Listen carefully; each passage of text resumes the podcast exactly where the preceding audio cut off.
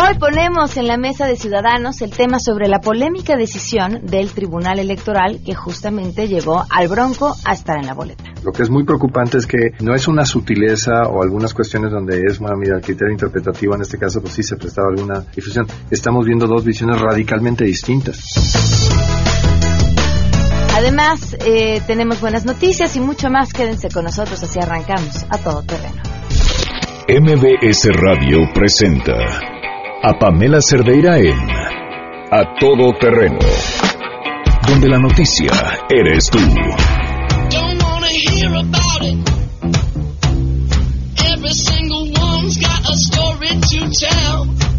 Everyone knows about it. From the Queen of Muy buenas tardes, gracias por acompañarnos en este lunes 16 de abril del 2018. Soy Pamela Cerdeira, los invito a que se queden aquí hasta la una de la tarde. Tenemos mucho que compartir y comentar. El teléfono en cabina 5166125, el número de WhatsApp 5533329585. Además, en Twitter y en Facebook me encuentran como Pam Cerdeira y el correo electrónico a todoterreno arroba mbs.com. La pregunta que les hacemos hoy es, ¿qué opinan acerca de esta mm, prohibición que hizo la Procuraduría para los Niños y Niñas y Familia de Coahuila para que los padres o tutores eh, no den nalgadas. Queremos conocer tu opinión a todo terreno.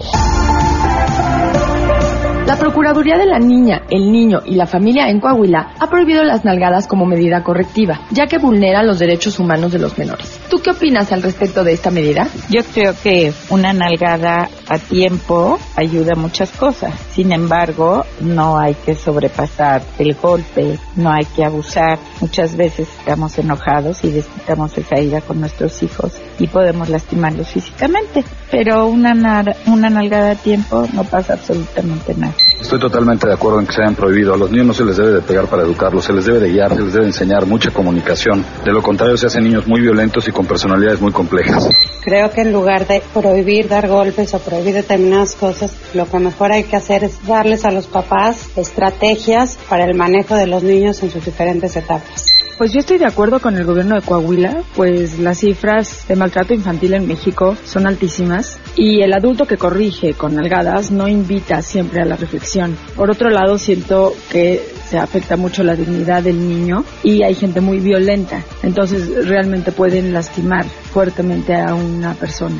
No estoy de acuerdo que prohíban las nalgadas en Coahuila, porque una nalgadita no está de más para los niños.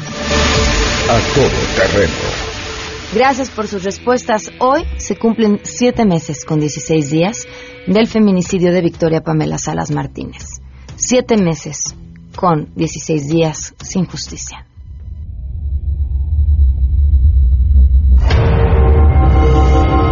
Como personas no sabemos a quién o cómo nos lo explican y nosotros caminamos de un lado hacia otro, no viendo a ver quién nos va a dar respuestas, quién nos va a dar respuestas. Victoria, pues nada.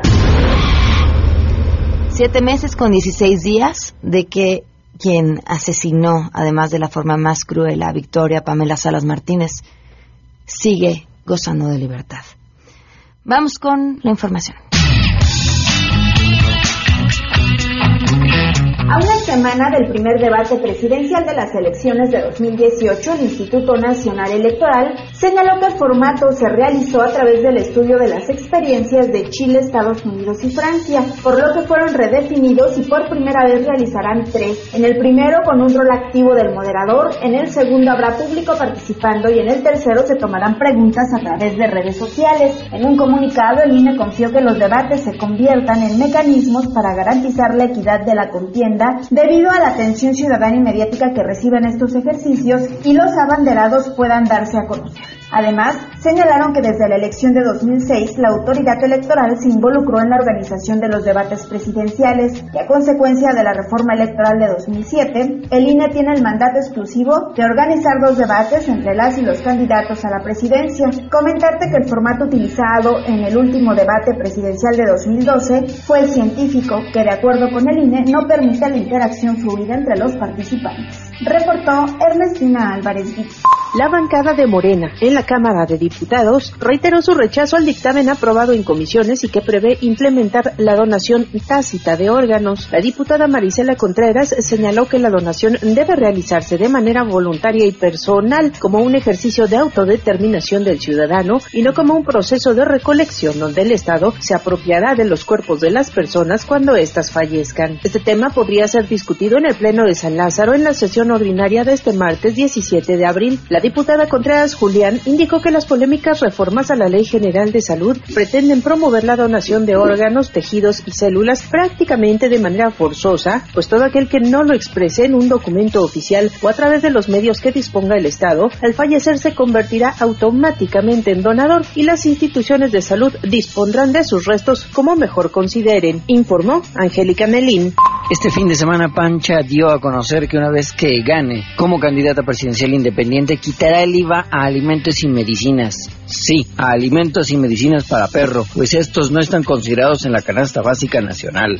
Es más, Pancha aseguró que aquellos que tengan mascota serán exentos de impuestos. Y aunque dijo que no quiere sonar como ya sabes quién, prometió al mes un cheque de 5 mil pesos a las perritas que sean madres solteras y otro más por cada cachorro. Y no es que con ello pretenda comprar votos, sino que esto es solamente una medida de apoyo a la población canina.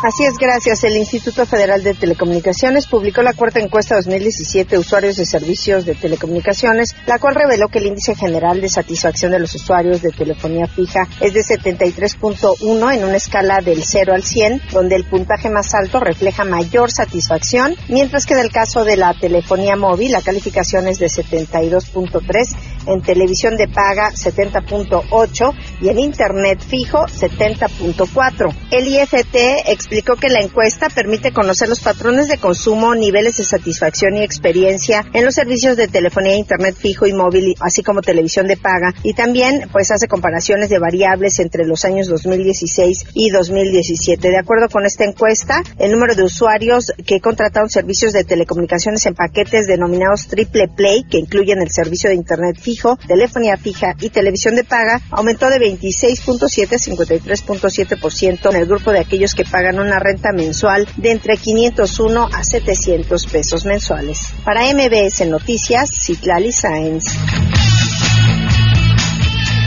Y por supuesto también tenemos buenas.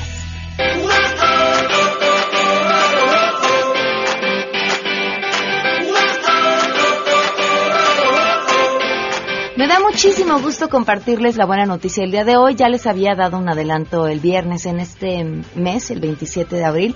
A todo terreno cumple tres años al aire y por supuesto queremos festejarlo a lo grande y festejarlo con ustedes. Tenemos dos eventos. El primero es los invitamos a gritar nuestro ya clásico Es Viernes, este 27 de abril, en el Ángel de la Independencia, para que podamos gritar, pues, la mayor parte de las personas que nos quieran y puedan acompañar. Y además, eh, de ahí partiremos en un turibús para desde ahí hacer la transmisión del programa. Si quieren acompañarnos en el, en el turibús, los lugares, hay pocos lugares, es importante nada más que tomen eso en cuenta, para que llamen quienes puedan tomarse ese viernes y acompañarnos durante la transmisión del programa. Es importante que llamen al 5166-1025 y se anoten y así ya sabemos que contamos con ustedes. Además de la transmisión desde el Turibus, vamos a tener una obra de teatro ese mismo día, el 27 a las 7 de la noche, una función especial de la puesta en escena El Test, esto en Céntrica Santa Fe y también los invitamos a que nos acompañen, ya sea en el Turibús o a las 7 de la noche en el Teatro en Céntrica Santa Fe. Lo que tienen que hacer es llamar al 5166-1025, nos comparten sus datos, los anotamos para festejar en grande este aniversario de este programa que sin duda hemos hecho de la mano de todos ustedes por estos tres años. Y además agradecerles su compañía. Vamos a una pausa y volvemos a todo. Queremos conocer tus historias. Comunícate al 5166-1025. Pamela Cerdeira. A todo terreno. Donde la noticia eres tú. Volvemos. Pamela Cerdeira está de regreso en A todo terreno. Únete a nuestra comunidad en facebook.com. Diagonal Pam Cerdeira. Continuamos.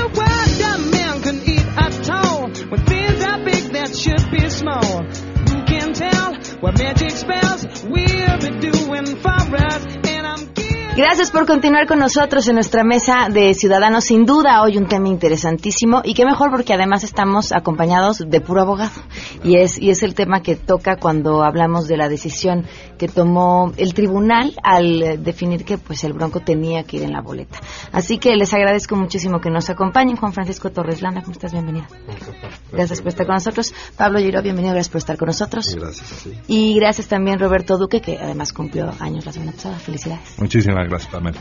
Te pusimos las mañanitas en el programa y todo, espero las hayas escuchado.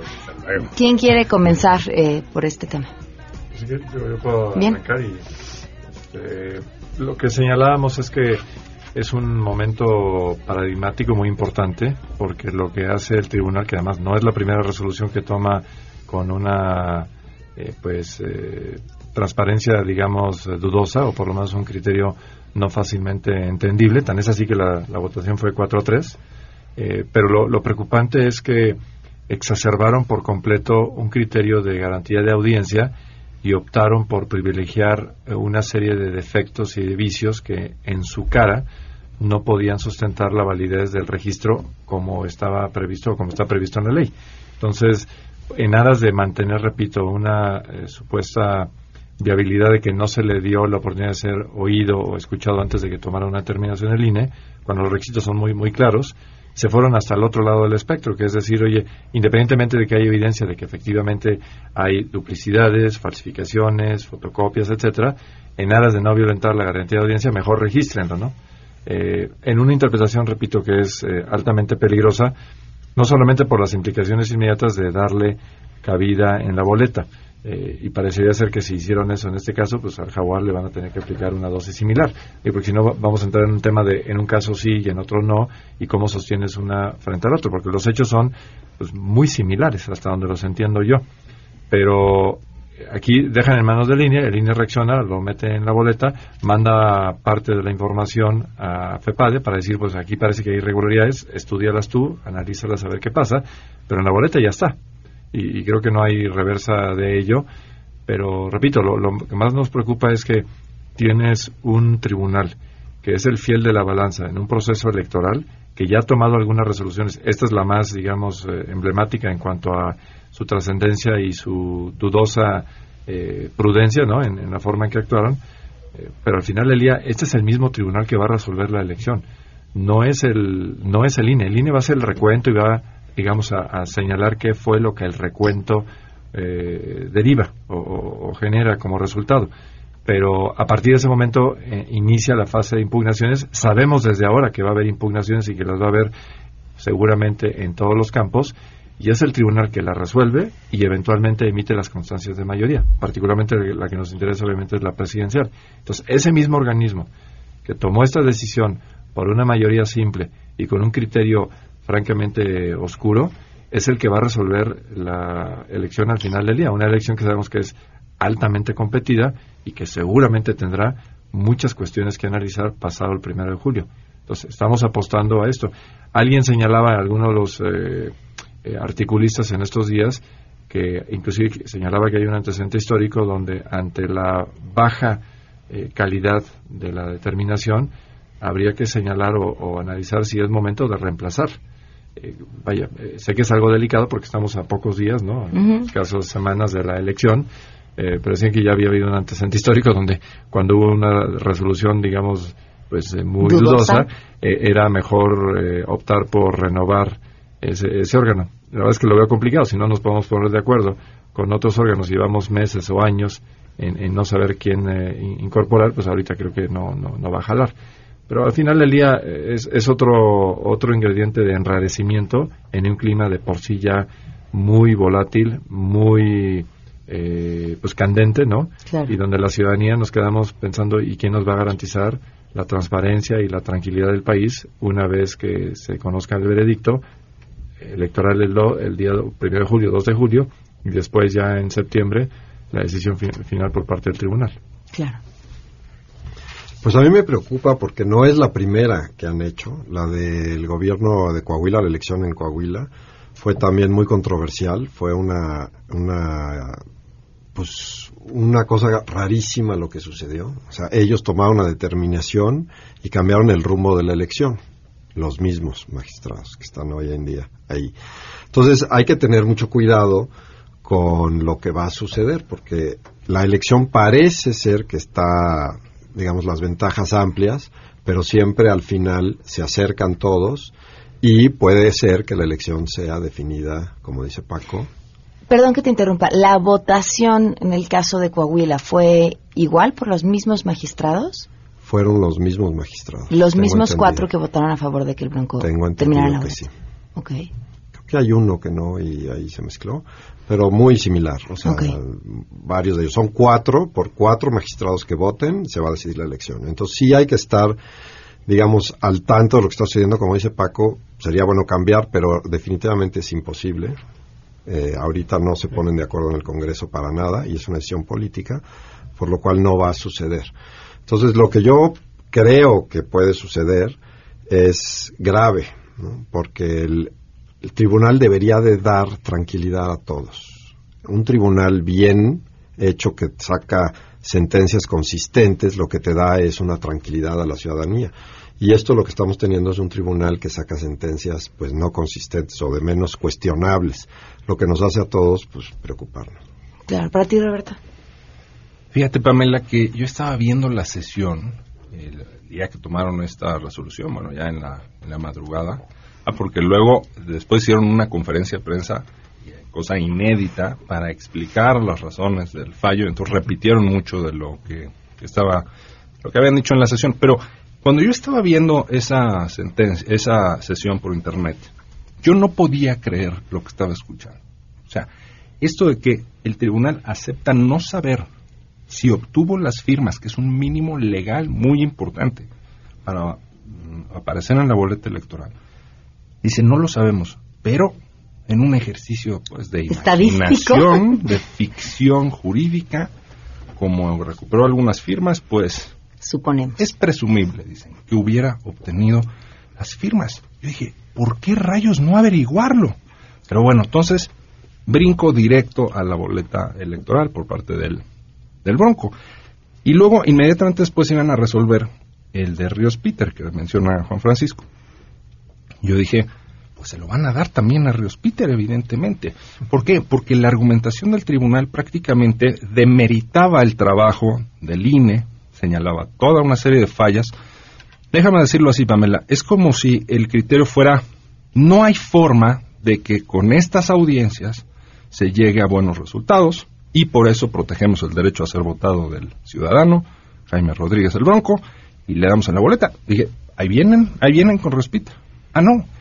En la de Ríos Peter dicen, también hubo vicios de procedimiento, también hubo, digamos, eh, irregularidades en la garantía de audiencia y tal, pero a él démosle una audiencia extendida. Es decir, están aceptando que las audiencias en el INE, con los documentos que hay y con los soportes informáticos, pues sirven de algo, ¿me explico?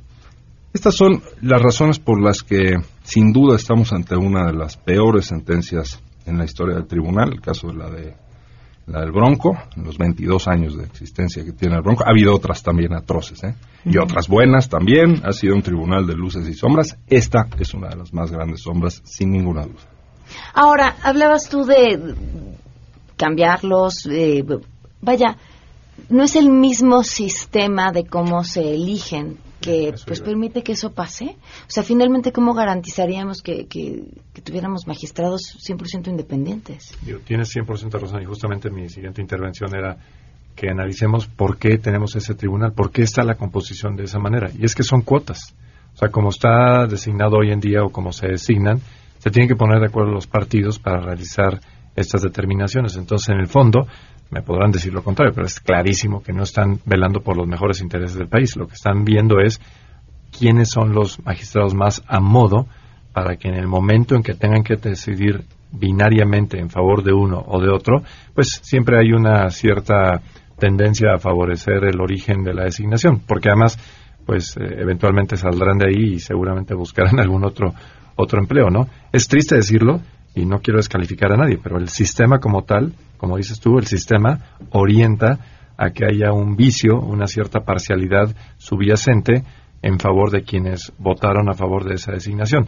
Cosa distinta sería, por ejemplo, con el Sistema Nacional Anticorrupción, en el que había un, un esquema intermedio en el cual sí se votaba por un grupo, pero ese grupo es el que ya como un grupo independiente formaba las ternas y formaba, digamos, las determinaciones. Entonces, la afiliación o la cercanía con los partidos ya no es directa. Alguien podría decir que no hay nadie que sea químicamente puro, de acuerdo. Pero, pero si haces la designación directa y tienes ese vínculo eh, inminente en la designación, es fácilmente entendible que efectivamente para que se pongan de acuerdo los partidos, digan, bueno, yo te dejo pasar ese si me dejas pasar este otro. ¿no? Y, y en esa misma conferencia de prensa a la que se hace alusión, ver la cara de los otros tres era, eh, no sé si era más sorprendente verlo a los tres o los que estaban explicando, porque los otros decían, a mí ni me pregunten, yo no tengo forma de explicar esto, ¿no? Que era un poquito la cara que estábamos haciendo todos los demás. Y, explíqueme qué fue lo que hicieron. Lo- los otros tres del órgano colegiado, pues no, no, no, no se ve ni, ni, ni para dónde hacerse, ¿no? En una, en una efectiva, yo no, yo no recuerdo que hubiera habido una conferencia, además, en, en- en temas de adjudicación, no haces conferencias de prensa, no tienes que explicar nada, la explicación está por escrito. No tienes que dar ninguna explicación, ni mucho menos una justificación. Creo que ahí, eh, a confesión de parte, relevo de prueba, ¿no? O sea, el solo hecho que hayan tenido que haber hecho esa eh, presencia ante los medios y ante la ciudadanía, pues diga, ¿y por qué? ¿Por qué, por qué tuvieron que justificarse ante lo que, insisto, debería ser simplemente, oye, yo hice mi chamba, no tengo que justificarme frente a nadie? Pues sí, el tema que tocas de las designaciones es el tema realmente importante en México. ¿no? Es decir, tenemos un sistema en donde los ciudadanos no confiamos de nuestros representantes y les hemos ido quitando poder. ¿no? Entonces hemos hecho órganos autónomos, hemos hecho tratado de volver más eh, separados del poder a ciertas áreas, volverlas más técnicas y tienes un regreso, digamos, de los políticos que quieren retomar el poder. Y entonces lo mismo sucede en el INE, lo mismo sucede, ya vimos en el INEGI, ¿no? una cosa completamente técnica, se vuelve un pleito político porque quieren tener control, porque al final lo que hacen estos órganos es exponer y quitarles capacidad de maniobra, ¿no? O sea, en el, en el INEGI, pues ahora calcula la inflación y entonces si no te gusta la inflación, pues te quieres tener a alguien ahí que modere un poco y así. Entonces, en realidad lo que se necesita es una ley de designaciones. Ya hay un proyecto por ahí de ley de designaciones de cómo hacerle. Y es un proyecto un poco basado no solo en lo técnico, sino en un veto, bueno, no un veto, esa es la palabra incorrecta en español, es una investigación anterior, digamos, como sucede en Estados Unidos. Por ejemplo, en Estados Unidos el presidente para designar a las- un miembro de la Suprema Corte lo nombra, primero le hacen una investigación muy profunda a ellos, luego lo nombra para que todo mundo, todos los órganos de gobierno y toda la competencia lo investigue y le vea si hay algo antes de que llegue, no después. ¿no? Entonces, un poco ese es el proceso que se debería de seguir, dar tiempo a las cosas para que la gente que pudiese tener algo o le conozca algo lo saque a la luz. Claro que eso no es lo que quieren nuestros políticos. ¿no? Y bueno, es un tema eh, realmente complejo porque el, el modelo es que el poder legislativo sea el que nombre a estos órganos eh, eh, autónomos. Ah, en el caso de lo electoral, el Senado nombra a los tribunales, a los magistrados del tribunal, eh, la Cámara de Diputados nombra a los eh, consejeros del IFE, ahora Ahí. INE, pero siempre ha sido el mismo, el mismo sistema. Entonces, eh, es un órgano político, por definición, aquí y en todas partes del mundo, un órgano político los está nombrando. Incluso en Estados Unidos, que como bien dice Pablo, han hecho pues un esfuerzo para tratar, digamos, de disminuir los males que puede producir esa politización. Em, aún ahí, ¿no? En el año 2000, cuando eh, estaba la duda que se había ganado Bush o, o Al Gore, acabó en la Suprema Corte y la- en su mayor parte los ministros que habían sido impulsados, digamos, por el Partido Republicano, pues, digamos, votaron eh. Bush y los demócratas eh, Al Gore. Entonces, esa es la- el nivel, digamos, de complejidad que tiene el tema. Desde mi personal punto de vista, Pamela, es un muy buen precedente el del Comité de Participación Ciudadana del Sistema Nacional Anticorrupción. Porque ahí eh, agarras a un órgano que no es político, que es un, digamos, consejo de gente que tiene un prestigio que proteger, un prestigio nacional e internacional que proteger, y ellos son los que hacen las eh, designaciones. A mí me parece mucho menos riesgoso eso, una cosa así, a que lo dejes a un órgano político. Entonces, sí, transitar a una cosa así es indispensable ya modificar esto, porque en el INE igual, o sea, yo no puedo creer que el día siguiente que nombran, consejer, que nombran consejeros te dicen, ah, estos tres son los rojos, o sea, los del PRI, estos tres los azules, estos son los amarillos, y ni siquiera chistan ya, ¿eh? O sea, eh, de veras es una cosa que afecta a la autonomía y a nada más ese método de designación y como cada vez ha sido más pronunciado que es por cuotas, afecta mucho eh, esta cuestión. Y ahora pues gran parte de las suspicacias con el Tribunal Electoral pues eh, radican en ese pésimo modelo que me parece que tenemos de designación de estos, de estos órganos. Y nada más una cosa, Pamela, rápida. Sí es justo eh, precisar que el tribunal en su cuestionadísima y a mi parecer aberrante sentencia no tenía que resolver acerca de las trampas. Eso no era materia del juicio. No, no los perdonó de ninguna trampas o no perdonó al bronco de sus trampas ni nada semejante. Esas llevan otra ruta. Que son las que van por la fiscalía por la Fiscalía unas y otras por la vía administrativa, sanciones administrativas, que técnicamente podría aplicarse eh, eh, la negativa del registro si resultaran culpables. ¿Sí podría llegar ahí? Técnicamente, pero por todo lo que vemos, eh, ya vimos que ahora el garantismo, porque dicen, derecho político mata todo, el derecho a ser votado mata todo. Esa es la tónica que trae.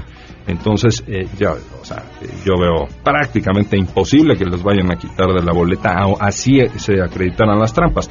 Si es esta magia garantista de potenciar derechos dio para regalarle 16 mil firmas al banco, pues para qué no. Vamos a una pausa y continuamos.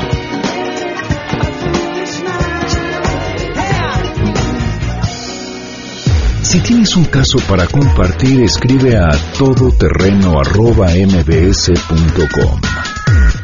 Pamela Cerdeira es a todoterreno. En un momento continuamos. Pamela Cerdeira está de regreso en A Todo Terreno. Únete a nuestra comunidad en facebook.com, diagonal Pam Cerdeira. Continuamos.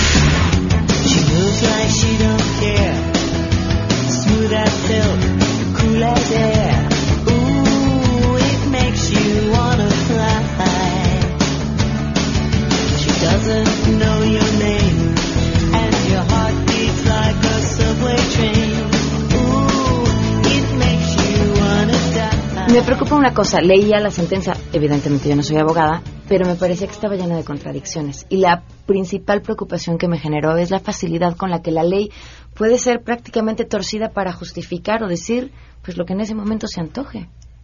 Tienes eh, total razón y, alguien me decía que si esta es una de estas sentencias donde primero se emitió o primero se preparó la última hoja, ¿no?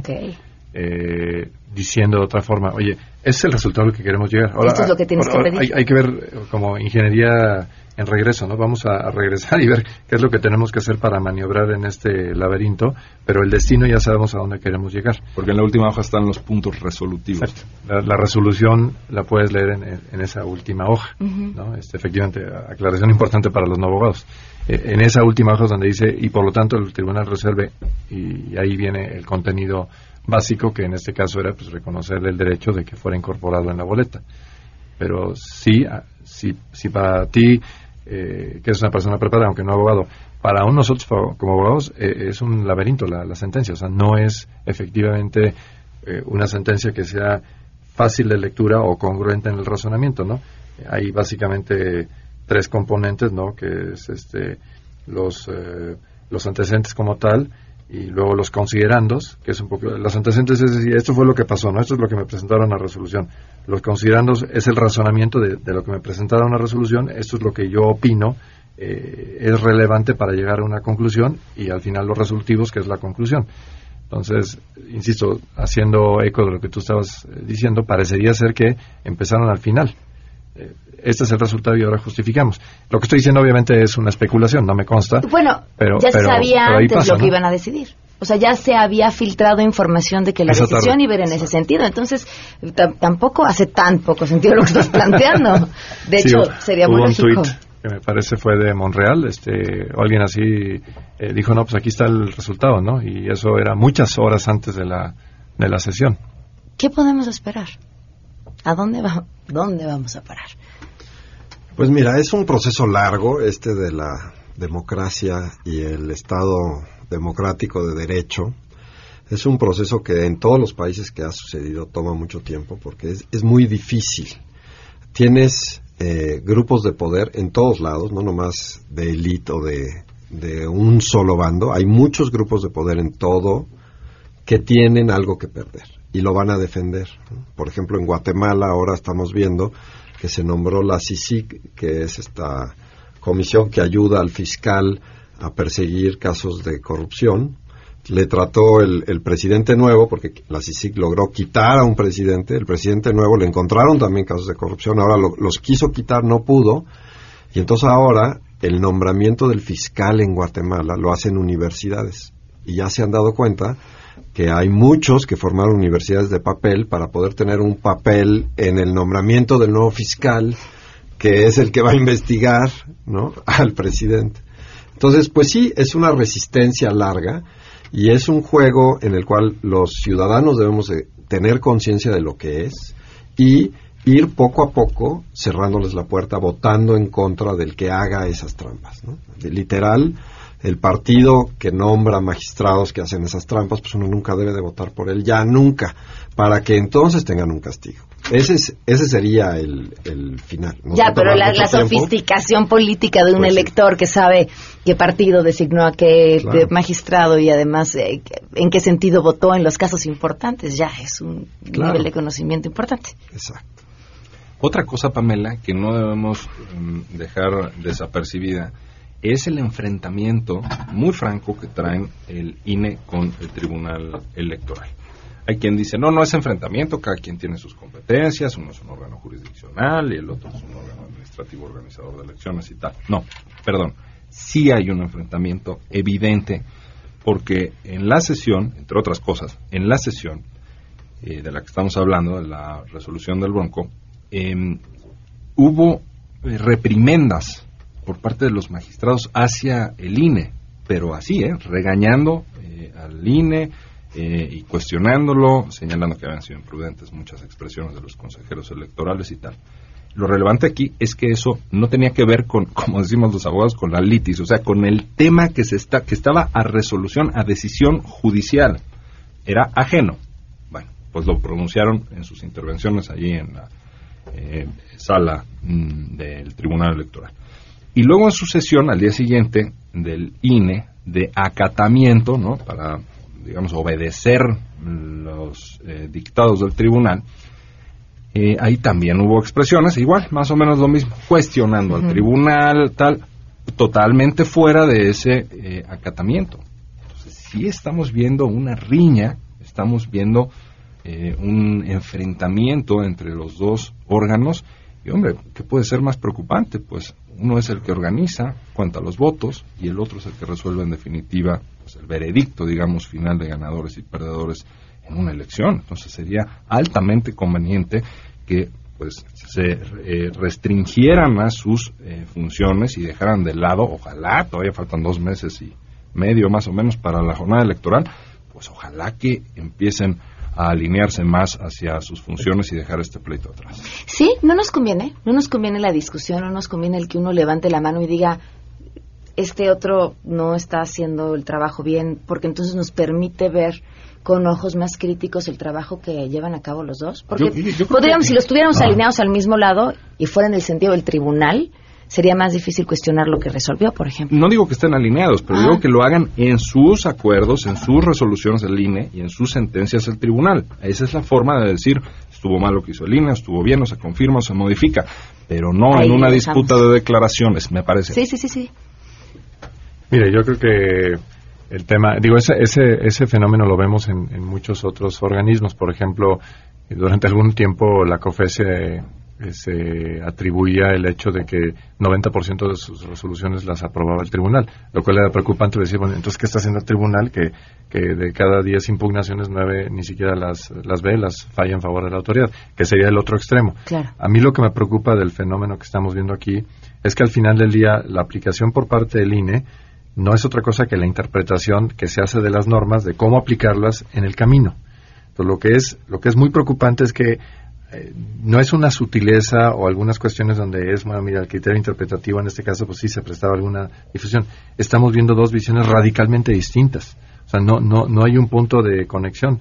Eh, eso creo que algo está aquí muy mal. El sistema no debería ser de una radicalidad de tal medida porque, independientemente de otra cosa, bueno, el, el INE es un órgano colegiado, presumiblemente son, creo, es gente letrada, gente que ha estudiado, que conoce la, la normativa. Entonces, esta bipolaridad casi de, cómo se interpreta la normatividad no es, no es tampoco muy lógica.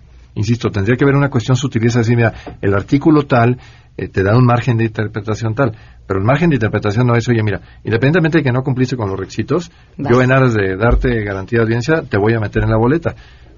¿Cómo? Ese es lo que dice el órgano revisor. Es más, te diría que es más lógico al revés. O sea, me resultaría más lógico que fuera el órgano administrativo que dijera, mira, para no pelearnos, dale la, dale la entrada, ¿no? Y el otro tiene que decir, espérame, no, no, no, la norma, la norma exige ciertos requisitos y los requisitos no, se no quedan satisfechos y por lo tanto no ha lugar esa determinación. ¿Sí me explico? O sea, como que, eh, como que se invierten los roles. Eh, pero no es admisible porque si seguimos esa misma ruta, y perdón, no queremos ser fatídicos, si seguimos esa ruta, pues ¿cómo van a interpretar los resultados de la elección? Este dice blanco y el otro va a decir negro, en una, en una eh, acepción totalmente irreal de lo que es la interpretación de esa norma, ¿no? Donde va de por medio el futuro del país. Para terminar, ¿con qué dejan el público?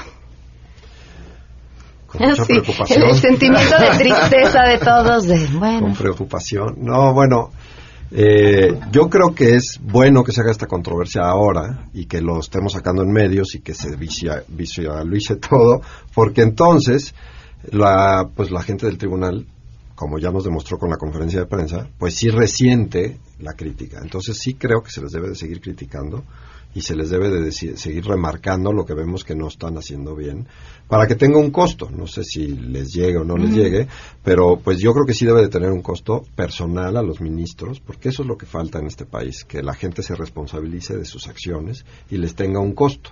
Hoy en día cualquier gente hace cualquier cosa y pues no, Cualquier político hace cualquier cosa y no tiene costo público, social. Claro. Y una reflexión que quiero dejar, Pamela, es eh, que eh, no, no exoneró el tribunal de las trampas que hizo al Bronco.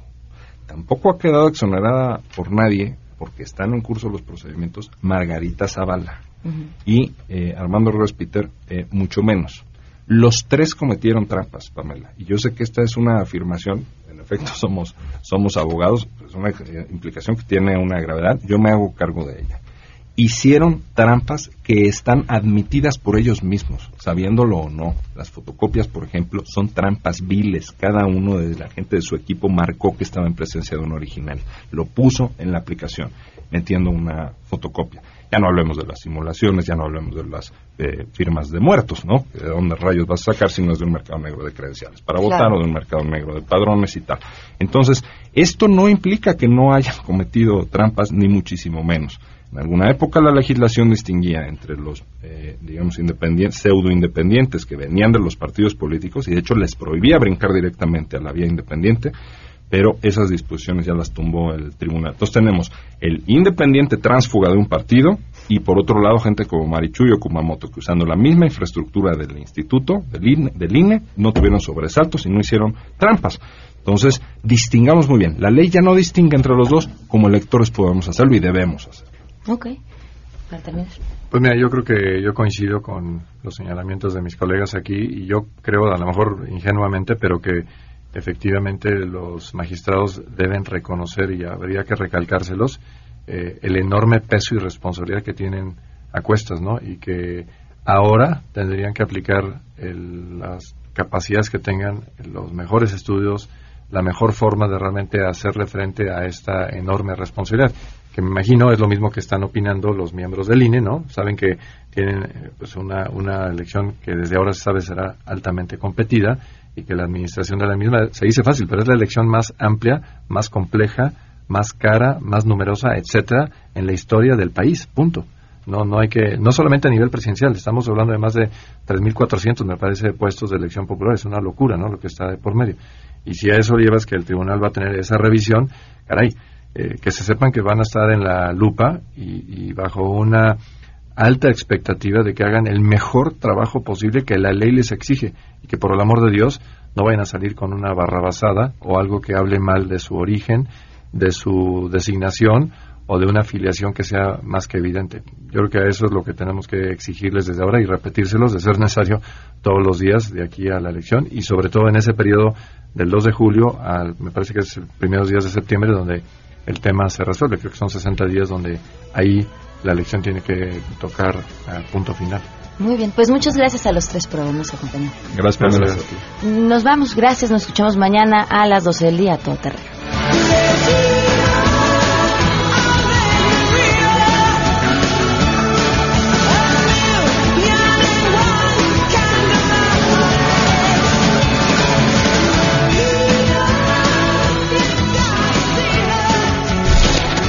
MBS Radio presentó a Pamela Cerdeira en A Todo Terreno. Te esperamos en la siguiente emisión, A Todo Terreno, donde la noticia eres tú. MBS Radio, en entretenimiento, estamos contigo.